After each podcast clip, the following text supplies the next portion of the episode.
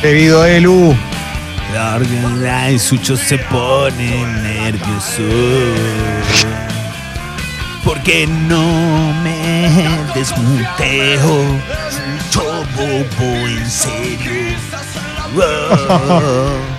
Qué compositor. Pone, porque el tipo se pone nervioso. Porque te, gestos, señas, ya sé, bobo. Pero es una familia de Pero- buenos peludos. No, no se puede entender. Es un buen operador, está atento. Pero él no entiende que yo, mientras hago el programa, tengo que atender 3, 4 kioscos. No, él, él no entiende eso. O sea, él se cree que todo, todo así. Ay, no, mirate. O no, Clemen, es muy difícil. Se puede explicar todo. Es muy complicado. Eh, así que bueno, nada, estamos, estamos, estamos ante una noche de copa. ¿Habrá copa hoy? Sí, sí. sí. El mejor campo de juego de la Argentina para muchos es el de Independiente, pero eh, para mí están todos muy bien, siempre desde hace un tiempo, que obviamente está bien el Independiente, Sí. pero eh, se habla mucho de que qué bueno que está, qué bien estuvo en ese caso Gallardo cuando seleccionó la cancha, más que nada también porque tiene un buen campo de juego. Bueno, hoy juega a 9 y media de la noche River ante la Liga de Quito. ¿Es importante? Sí, porque si River gana queda primero de grupo. Y si no gana, la Liga de Quito se queda con ese lugar. Clasificado está, sí, también Racing y también Boca. Pero hoy para River es importante porque tiene 10 puntos, la liga tiene 12 y si gana se va a 13, quedaría primero en ese grupo y ya se metería eh, entre los mejores eh, que clasifican octavos de final.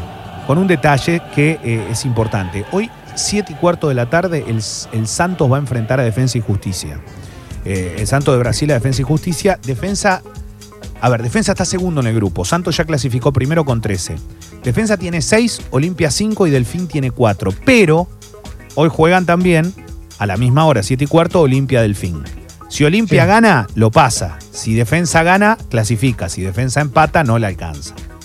Esto es importante para Defensa porque necesita, más allá de que hoy está segundo, igual necesita ganar.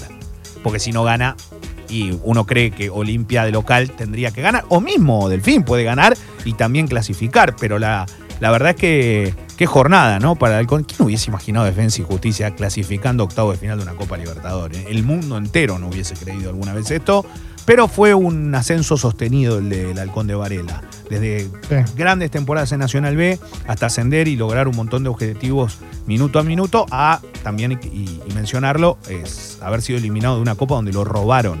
¿eh? Lo robaron en una Copa Sudamericana en un partido eh, en la cancha independiente con un arbitraje lamentable. Eh, eso, va, eso va a ser hoy. Mañana va a jugar Racing. El jueves va a jugar, eh, va a jugar Boca. Eh, mañana Racing con Estudiante de Mérida, 7 y cuarto. Y también va a jugar Palmeiras Tigre. Tigre ya eliminado. Y el jueves Boca ante Caracas, que ya clasificó primero Boca. Caracas puede, puede clasificar. Eh, Hoy arranca la Champions. Y uno dice, ¿cómo arranca la Sí. Champions? Si terminó hace un mes. Sí, arranca la Champions, porque todos los calendarios apretaron. Y hoy, desde las 13.55, el Dinamo Kiev ya arrancó la Champions, igual con los equipos que no jugaron zona de grupo. Pero hoy ya arranca en la zona de grupo con Dinamo Kiev Juventus, también con Zenit Brujas de Bélgica. Y después ya va a jugar a las 4 de la tarde el Barcelona con el Ferencváros y Hungría. Va a jugar el Chelsea y Sevilla, Lazio Dortmund, PSG Manchester United. Va a haber buenos partidos, ¿eh?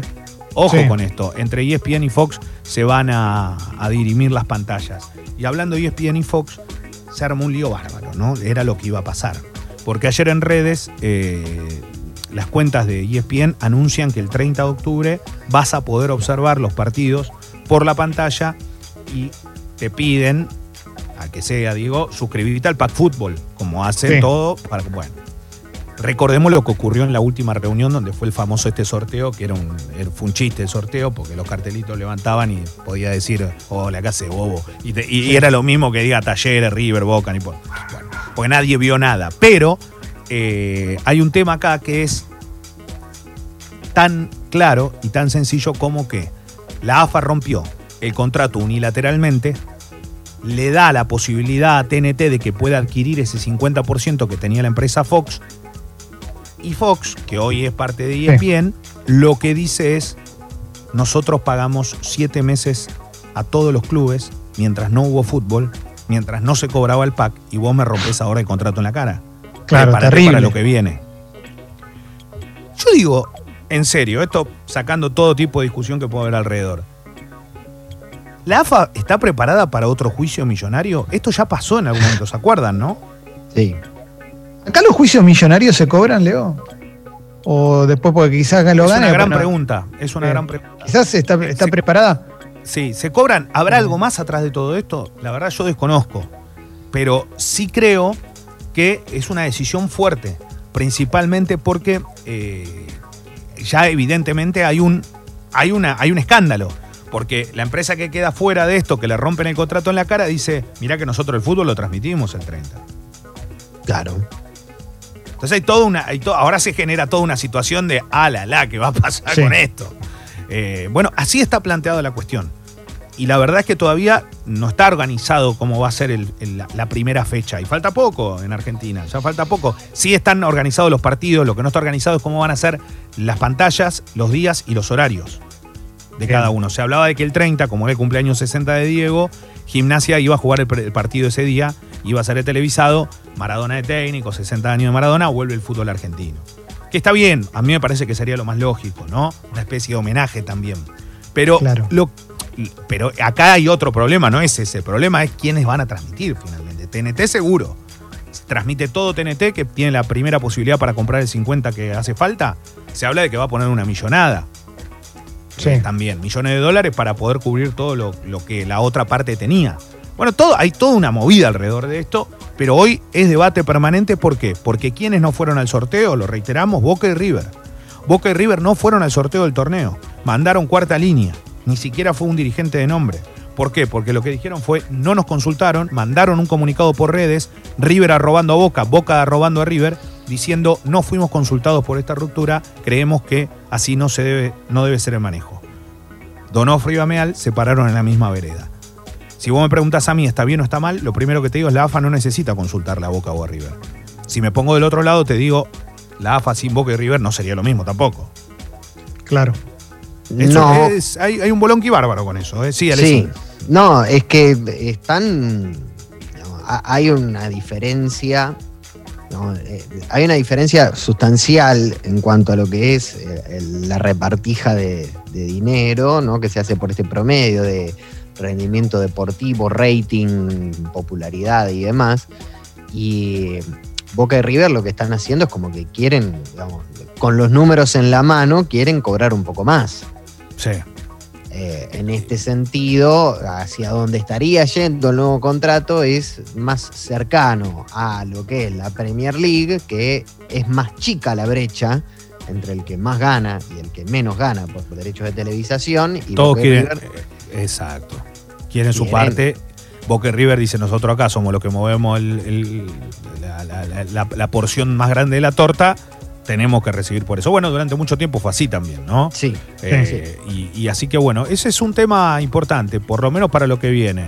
Eh, hablando de, de- de cosas fuertes, ya se habla en movimiento, por ejemplo, en la NBA, que James Harden, uno de los mejores jugadores Sí. de la NBA, iría a los Clippers. Tremendo, uh, ¿no? tremendo, con Kawhi Leonard. Eh, loco. que- hay que ganarle a ese equipo si se termina armando Sí. así. Era lo- le faltó algo más, ¿no? Le faltó sangre principalmente a los Sí, Clippers para sí. llegar más lejos porque equipo tenían. Y nombre. ¿no? También. Me parece que le falta Sí, historia. pero, pero para mí le faltó sangre, ¿eh? Le faltó. Sí.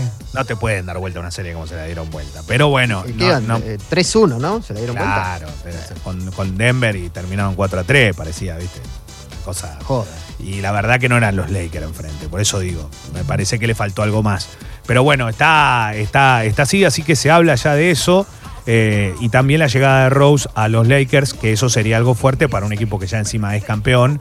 Eh, olvídate, eh, Derrick Rose es otro jugador que es una estrella de la NBA y que se suma a- al dúo LeBron James y Anthony Davis. Te imaginas que lo metes ahí a, a- a Rose y ya es otra historia también fuerte para lo que viene. Hablando de tenis, una cosa, em, Federer puede superar eh, a Djokovic el año que viene, porque se habla mucho de, cómo está la tabla y uno dice, ¿cómo Federer Djokovic? Y Federer es el más grande de Mm. todos los... Sí, sí, sí, pero lo que pasa es que Djokovic eh, ha sumado mucho también, estamos hablando de puntos ahora. Sí. Eh, exactamente, Djokovic inicia esta semana como la semana 291 eh, en, Ah. eh, en- en- el número uno del mundo. Es una locura esto, 292 Tremendo. tipo. Pero bueno, y encima está Nadal, ¿viste? Está todo. Pero bueno, Federer eh, tiene 310, que es el que más tuvo. La realidad es que cuando, que cuando vos decís cómo Djokovic lo va sí lo puede superar. ¿Por qué? Porque si sigue en este plan y Federer todavía se está recuperando de una lesión, cuando uno hace las cuentas a futuro, al tercer mes de- del año que viene, puede que Djokovic llegue ese número. La verdad es que el único que puede estar, uno cree por, por, por lo que significa, es eh, Rafa Nadal, si es que eh, llega a ganar el Australian Open cuando arranque el año venidero. Entonces hay como Claro. toda una movida alrededor de eso. Qué, qué animales, ¿no? Digo, en el deporte, qué animales, qué animales, qué bestias que son estos tipos donde han logrado estar eh, en el lugar donde todos quisieron, pero solo ellos llegaron. ¿eh? Durante Sí. tanto tiempo, hace tanto que manejan el tenis, que lo hacen a su manera, y nada más ni nada menos que eh, con un tipo como Federer, como Nadal, y hasta Djokovic también, más allá de que hoy ha perdido un poco esa simpatía que tenía con la gente, ¿no? Sí. Lo ha perdido un poquito, bastante. Y bueno, ¿qué querés también? Bueno, por eso es, es- es- es lógico también, es lógico también. No Pero bueno, una. eh, claro, exacto, las hizo todas, trató de... de- Todo junto. Todo, todo. Pero bueno, es, es, es- es como viene ahora la, la historia. Todos los amistosos que se, suspe- que se jugaban hoy suspendidos, obviamente. Así que nada, esperemos ver qué es lo que pasa con la lluvia, por lo menos para, para ver qué ocurre en, en- en este momento. Y también, eh, ¿hoy qué día es? Que no me anda acá. el- Hoy, 20. Es 20, ¿no? Martes 20, Ve- claro. 20 de octubre, 20 de octubre del 76, 15 años tenía. ¿Se, acuerdan qué pasó? No, ahí Sí, debutó, claro. debutó el Don 10. Diego. Tiró un canito, pasó, fue un lindo partido, debutó Diego Armando Maradona, así en la primera de Argentinos. Juniors. Mami, 44 años. ¿eh? El pibe Leo. de Cebollita, el de Fiorito, Tato Monte lo metió en la cancha. Vaya pibe, haga, haga lo que usted sabe, le dijo. Y si puede, tira un caño. ¿Y qué hizo Maradona? Tiró un caño. Tiró un caño, obviamente. 15 años, im- impresionante. Les Nah, hago una pregunta a todos. Sí. ¿Los fanáticos se acuerdan mucho más de las fechas y de las cosas de la vida de Maradona que él mismo? ¿O él tiene buena memoria para No, él? tiene él memoria una para todo igual, tremenda, ¿eh? Sí, tiene memoria y te, y te das cuenta que tira un montón de cosas que, por ejemplo, ¿no? Que son de él, que no quiere decir que las escriba él, pero vos las ves misma su cuenta de Instagram, que es la que tiene, solo Instagram, porque Sí. hay alguno que, que se hace pasar por él en Twitter. Eh, digo, y te das cuenta que tira un montón de anécdotas que solamente él las puede saber y que obviamente se lo puede escribir cualquier persona que está alrededor de él, pero lo que digo es que eh, la- te la tiene que haber contado, te la tiene que Sí. decir porque te tira lujo de detalle y todo, sí. Tiene, tiene, tiene eso y tiene un montón de frases tremendas, ¿no? Yo soy así. Pero, Sí, sí, sí. pero, pero igual él dice que no había, él siempre decía, no, no fue caño, no es así, contaba la jugada, todo, como que encima se tiraba abajo, ¿no? Tranquilo. Pero bueno, era, era así. Dice que el partido de debut había ido con un pantalón de corderoy, que era el único que tenía. Y lo miraban, ¿viste? Lo miraban, lo miraban. Y dice, me miran porque soy lindo, tengo facha. No, era verano y andaba con pantalón de corderoy. Qué lindo, loco. No tenía lindo. una moneda.